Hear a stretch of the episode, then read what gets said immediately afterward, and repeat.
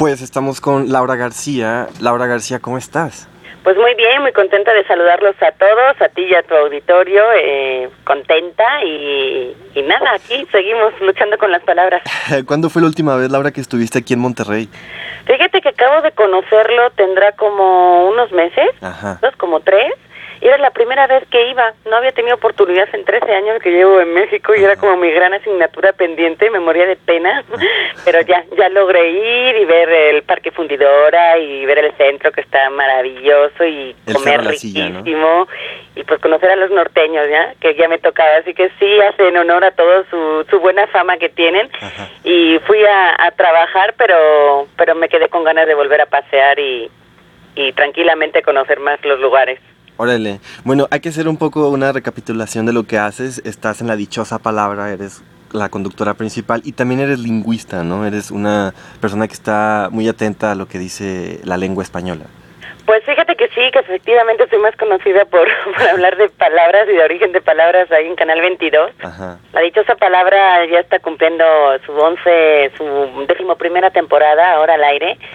Y la verdad es que muy contentos de cómo ha resultado todo ese proyecto y de ahí curiosamente me han salido otras muchas cosas de poder colaborar en revistas, en otros programas y y bueno, cosas muy variopintas, ¿no? Que van este, pasando por radio, música rock, eh, deportes, en fin, no me quejo, ha sido una experiencia maravillosa, pero yo en realidad soy traductora, eso es lo que estudié en, en Madrid, eh, soy traductora intérprete, hace añísimos que no que no, no, ejerzo como tal, entonces yo creo que ya olvidé la mitad de las cosas, pero bueno, ahí está mi formación y eso me permitió entrar en una editorial eh, al poquito de terminar la carrera y eh, en el departamento de lexicografía, que son los que se encargan de hacer diccionarios. Entré como redactora de un diccionario de francés por mi formación y allí poco a poco pues fui aprendiendo todo este arte de la lexicografía que es apasionante.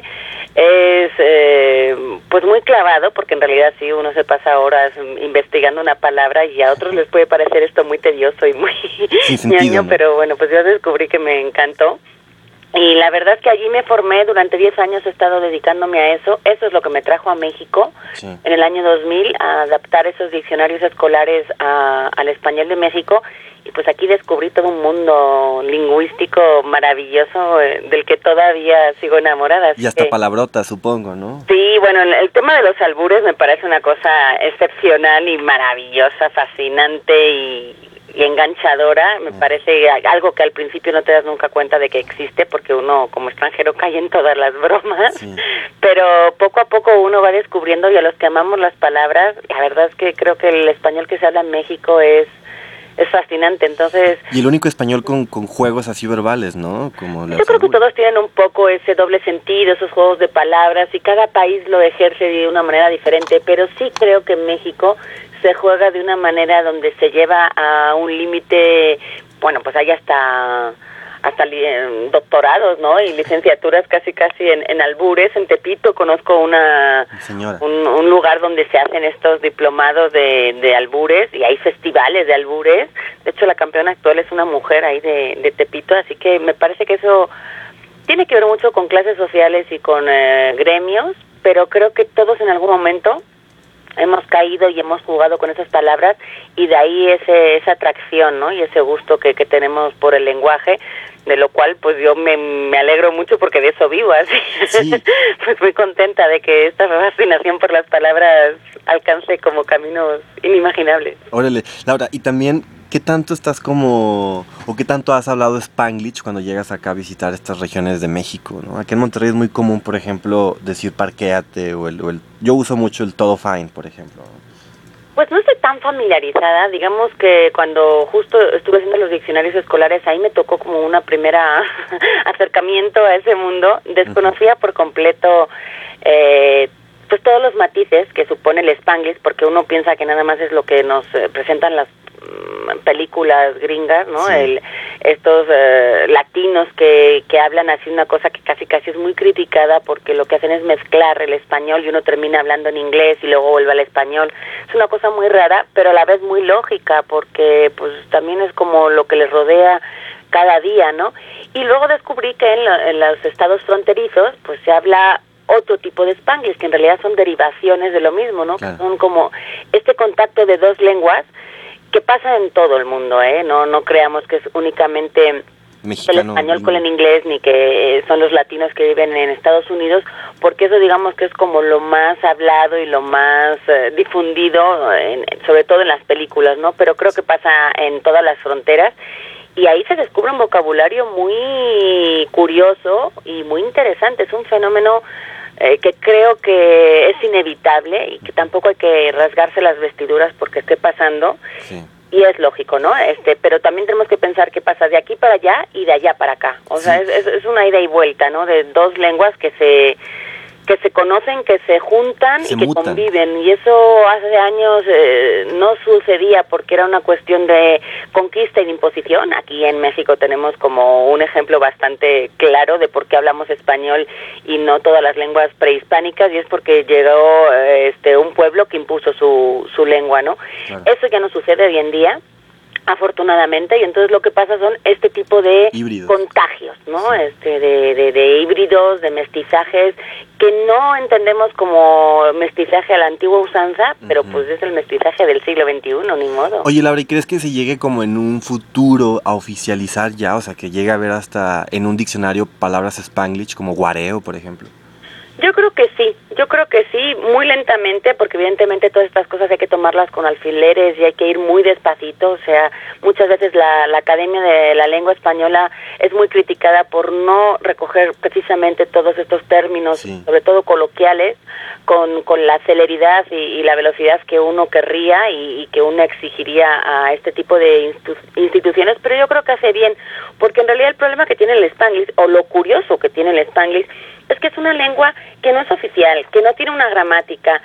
Empieza a haber un poquito de, mm, literatura, digamos, en Spanglish. Hay, hay unos intentos eh, lentos eh, y no tan famosos, pero sí hay literatura eh, de Spanglish y, gente que escribe un poco ya así. Y entonces a uno ya no le está como eh, impresionando tanto. Lo que pasa es que nosotros tenemos ejemplos siempre de palabras coloquiales y esas son las palabras que menos van a aparecer siempre en una literatura, en una gramática, en un diccionario, ¿no? Porque cuesta un poquito más, no no quieren que, que sea una cuestión de moda, sino esperar a ver qué tanto esa palabra se instala Y, y, se queda en una lengua. Entonces, yo creo que sí, las instituciones normativas, como es este caso un diccionario, una academia de la lengua, sí son más prudentes a la hora de esperar a ver cómo reacciona la lengua y los hablantes para eh, decidir si ya es parte de una, de una lengua. Ahora, lo que pasa es que como las lenguas son eh, propiedad de los hablantes y viven y crecen y se desarrollan en la calle,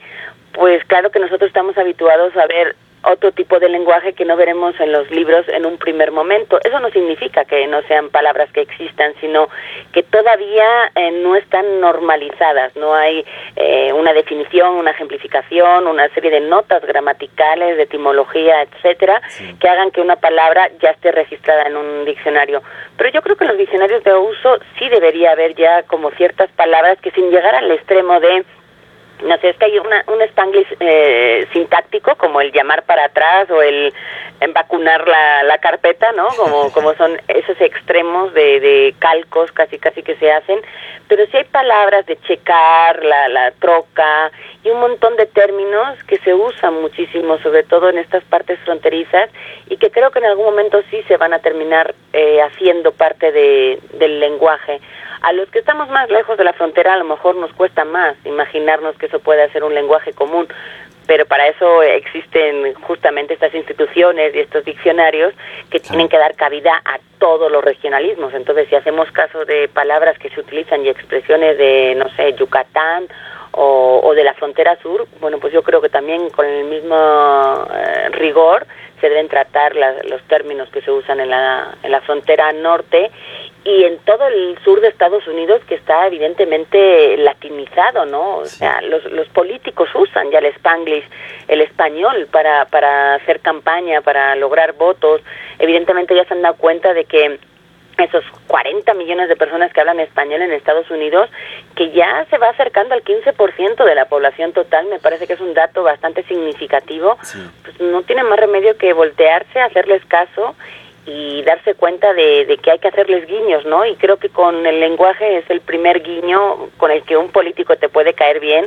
Lo hemos visto en, las series de televisión, en las películas, te repito, que creo que son como lo más exportable, como ya hay guiños de, palabras en español y de palabras en spanglish. Es, es una modalidad, es una modalidad y creo que que tenemos todavía mucho que investigarle y que un poco atestiguar sobre lo que está pasando porque está pasando en este momento. Inclusive la Feria del Libro de Guadalajara, no sé si el año antepasado invitó a Los Ángeles, ¿no? Como lugar invitado, ¿no? Y quisieron un poco reafirmar esta onda de la literatura chicana, pocha, que se estaba dando en, aquel lado, ¿no?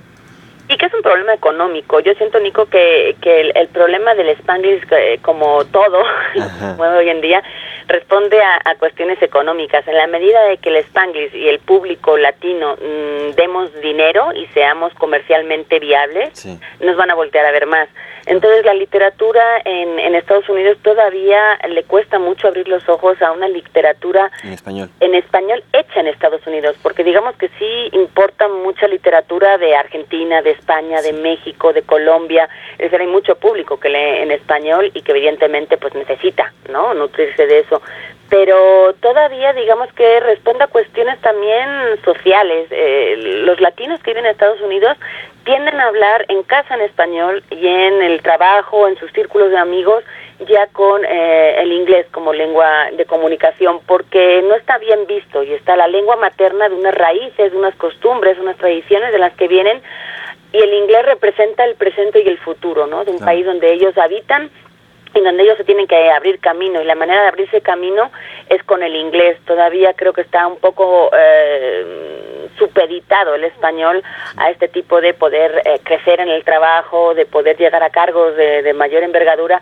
y de alguna manera esto se ve, se ve, pero uno necesita sobrevivir en el lugar en el que vive y eso es comunicándote con tu familia en un idioma, pero también saliendo al mercado laboral, sobre todo, poder este, hablar en otro, en el idioma que se habla en ese país. Entonces, esos, esos contagios, esos eh, contactos que se producen en el día a día son los que provocan que la lengua vaya tomando eh, matices y formas.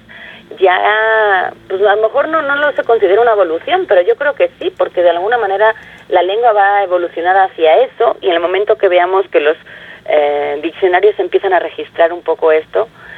Nos, todavía nos sorprende mucho en la calle, pero no nos sorprende, por ejemplo, el uso del inglés que tenemos en computación, en terminología técnica, y eso no, no nos para los pelos, ¿no? es eh, normal, no, Ya lo vemos como normal. Exacto, porque y es una invasión al fin y al cabo también, pero yo más que una invasión lo considero una evolución normal de una sociedad que va a una velocidad vertiginosa en todo y que surgen conceptos y realidades con tal velocidad que no le da tiempo a, una academia, en este caso, a unos investigadores, a unos lingüistas, en establecer como correspondencias en el, en el lenguaje local, es decir, antiguamente se, se hizo la imprenta y se tardaron años, en, primero en, inventar la imprenta y luego en que la imprenta se diera a conocer en todo el mundo. Y aún así nos pareció como un fenómeno brutal que cambió la vida de, cultural y de difusión educativa eh, de una manera increíble.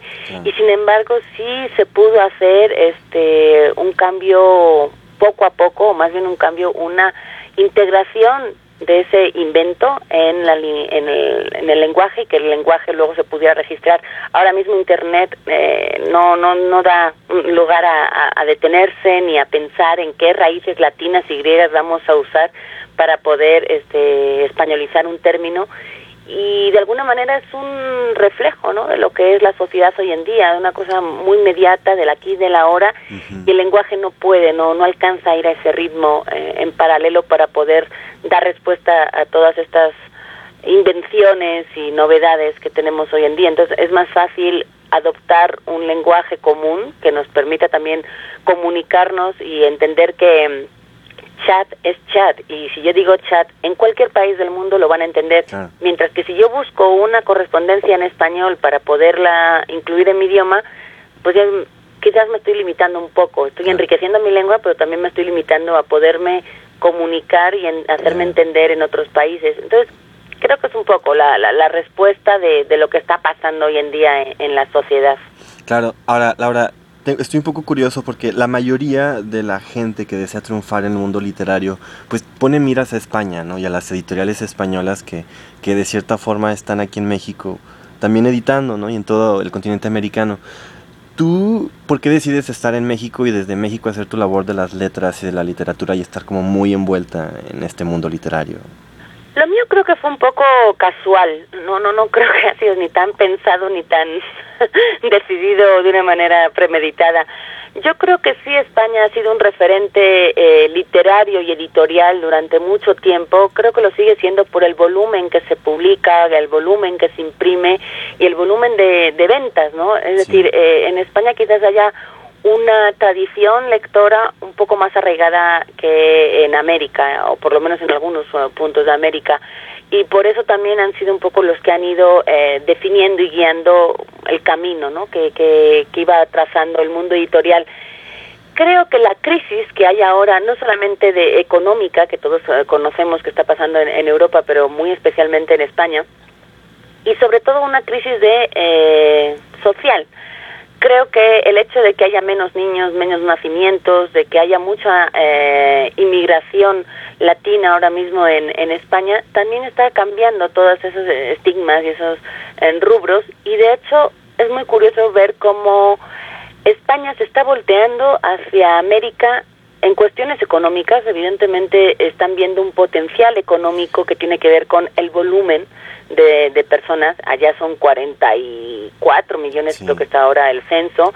Y a este lado del charco somos, mm, no sé, pero debemos ser como 350 millones hablando eh, español. Entonces, también hay una, un volumen, ¿no? Es, mucho más eh, viable amortizable y un negocio mucho mayor el imprimir aquí porque cada vez que tiras un, un, libro tiras, eh, no sé, miles, miles y miles. Y eso es un volumen que, que tiene que ver. Ahora también está pasando otro fenómeno curioso y es que como hay esta crisis en España, ya la gente, las editoriales no le están invirtiendo tanto porque no tienen, ¿no? Está habiendo una crisis también editorial, muchos despidos, cierres de editoriales, sobre todo pequeñas, y como los grandes grupos editoriales ahora están haciendo recortes y en algunos casos unas medidas eh, sí extremas, pero que no le está conviniendo nada al mundo editorial, a la calidad de lo que se está haciendo. Entonces, las ferias del libro, por ejemplo, en, en América, y bueno, tenemos el ejemplo de Guadalajara, donde es la mejor y la mayor feria del libro en español, pues están cobrando una importancia que se está convirtiendo en referente, ¿no? Guadalajara ahora mismo es un referente de español y lo que pasa en noviembre todos los años en Guadalajara es donde se decide casi casi el, siguiente año editorial, donde se reúne. Donde hay hasta negociaciones de derechos y esas cosas, ¿no? Totalmente, y además cada vez sale más caro traer a eh, escritores españoles a estas ferias, y entonces prefieren echar mano de los que tienen eh, más cerca y, y, viendo que además hay un boom también. Eh, juvenil, de escritores jóvenes, jóvenes, entendiendo jóvenes como de 30, 40 años también incluidos. Y, y creo que eso es un fenómeno bastante significativo y curioso, y creo que eso es lo que va a determinar los próximos 10 años editoriales y lingüísticos, porque todo está muy relacionado. Entonces, no hay que dejar de lado eh, que lo económico sí mueve para tomar decisiones, pero también mueve para retractarse y hacer como cambios, ¿no? Es decir, eh, uno se va a América a, ganar más dinero, pero también este tiene que ver con esas decisiones de lo que luego irá pasando en el mundo editorial. En mi caso fue fortuito, yo llegué en 2000 cuando eh, en España no había ninguna crisis, de hecho había un boom laboral y de todo tipo, había un bienestar que, que bueno, que apenas empezaba como está el boom eh, inmobiliario, este económico, etcétera. Estaba el euro recién llegado, ¿no? También. Empezó en 2002, lo cual significa también eh, parte del problema de lo que pasó en España, eh, ese cambio de moneda y esa paridad que quisieron encontrar en todos los países en cuanto a um, costos de lo que costaba el teléfono o, el transporte público o la sanidad o lo que fuera en todos los países de Europa y trataron como de igualarlo y se dieron cuenta, bueno, no, más bien no se dieron cuenta o no quisieron decirlo porque lo que no está eh, lo que está más disparejo digamos eran los sueldos no el sueldo mínimo de España y de Alemania no tiene nada que ver y entonces el costo de las cosas y del gasto cotidiano pues se disparó y eso fue un poco lo que empezó eh, ese, ese problema económico. En mi caso yo llegué justo para un proyecto de seis meses que luego se fue alargando y se fue alargando y, bueno, pues duró tres más.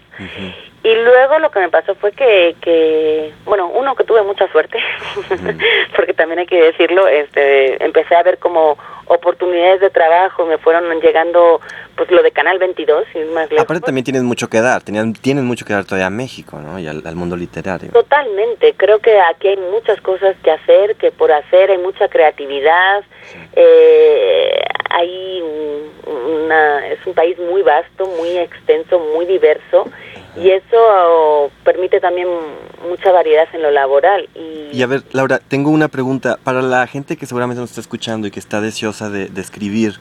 Eh, ¿Cómo es la onda para publicar en, editoriales pesadas tipo Prisa, Anagrama, Random House? ¿Tienes que conocer al editor o, o tienes que ser bueno o cuál es el secreto? Pues ahora está muy complicado. La verdad es que ahora publicar es todo un mérito y les está costando incluso a los escritores consagrados. Entonces, siento que ahora es un, problema publicar en editoriales. Eh, lo que están haciendo la mayoría de los editoriales es, los escritores consagrados, los que ya saben que les dan dinero, pues evidentemente cuentan con una ventaja y es que te piden un manuscrito o tú presentas un manuscrito y ya a haber alguien que te lo va a leer, ¿no? Eso no pasa con eh, escritores noveles, amateurs, gente joven que está empezando. Y ahí un poco lo que se está usando es eh, concursar, meter escritos a concursos y, bueno, pues ahí sí tener la suerte de quedar entre los primeros. El primero, evidentemente, pues es una suerte porque te publican, te difunden y te garantizan ahí una promoción muy fuerte, pero también si el escrito es bueno, eh, los finalistas también suelen ser publicados y también suelen llamar la atención de los editores. Lo que yo diría, porque esta vía es bastante complicada y cuesta mucho, sobre todo en editoriales grandes que están pasando como momentos de crisis y han bajado mucho el volumen de ejemplares y de títulos que, que publican por año. Yo lo que les diría a la gente que, que tiene ganas de pues de escribir y que creen que lo pueden hacer bien, tenemos una herramienta ahora potentísima, poderosísima y maravillosa que se llama Internet. Entonces, eso que ahora nos puede parecer un problema para muchas cosas, para mí es una ventaja enorme porque significa que cualquiera puede publicar ahora mismo, que cualquiera puede hacer un blog, que cualquiera puede subir sus textos a la red y que en cualquier parte del mundo te pueden leer. Entonces, aunque parezca como un océano en el que uno se puede perder, también es una oportunidad para poder ser conocer, cuando antes era imposible. Antes, por muy bueno que fueras, sí tenías que hacerte de un editor y de una editorial para que te avalaran. Ahora también hay editoriales más chicas que se atreven con cosas más arriesgadas y también uno puede publicar por sí mismo, es una lana, pero también conozco a mucha gente que lo que hace es imprimir eh, tirajes muy cortos y lo que hacen es casi casi vender por encargo, es decir, yo pongo mi texto en internet, alguien se interesa por él, me llama y yo hago una impresión y una encuadernación este más poco más casera, si lo quieres ver así, porque puedo ir incluso a algún lugar donde hacen copias este, y, y, hacer mi propia impresión, pero también hay gente que lo tiene en casa y que lo hace este, casi casi como hobby. Son unas impresiones y unos tirajes, te digo, mucho más artesanales, pero ahí radica también un poco la riqueza de esta de esta etapa editorial que estamos viendo. Entonces, yo no me desanimaría en absoluto pensando que que no me van a hacer nunca caso, que ahora hay demasiada gente y, que las editoriales se van a lo seguro, porque creo que en internet se puede se puede uno lanzar y, y puede uno difundir una obra y si es buena,